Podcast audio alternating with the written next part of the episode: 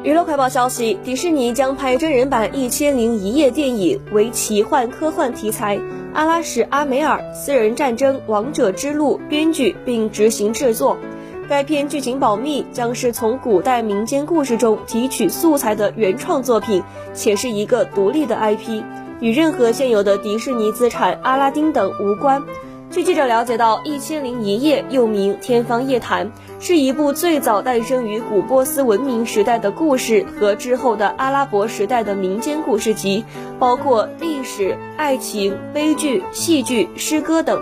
讲述了神灵、道师、猿人、术士、魔法、史诗等。著名的有《阿拉丁神灯》《阿里巴巴和四十大盗》《航海家辛巴达》等。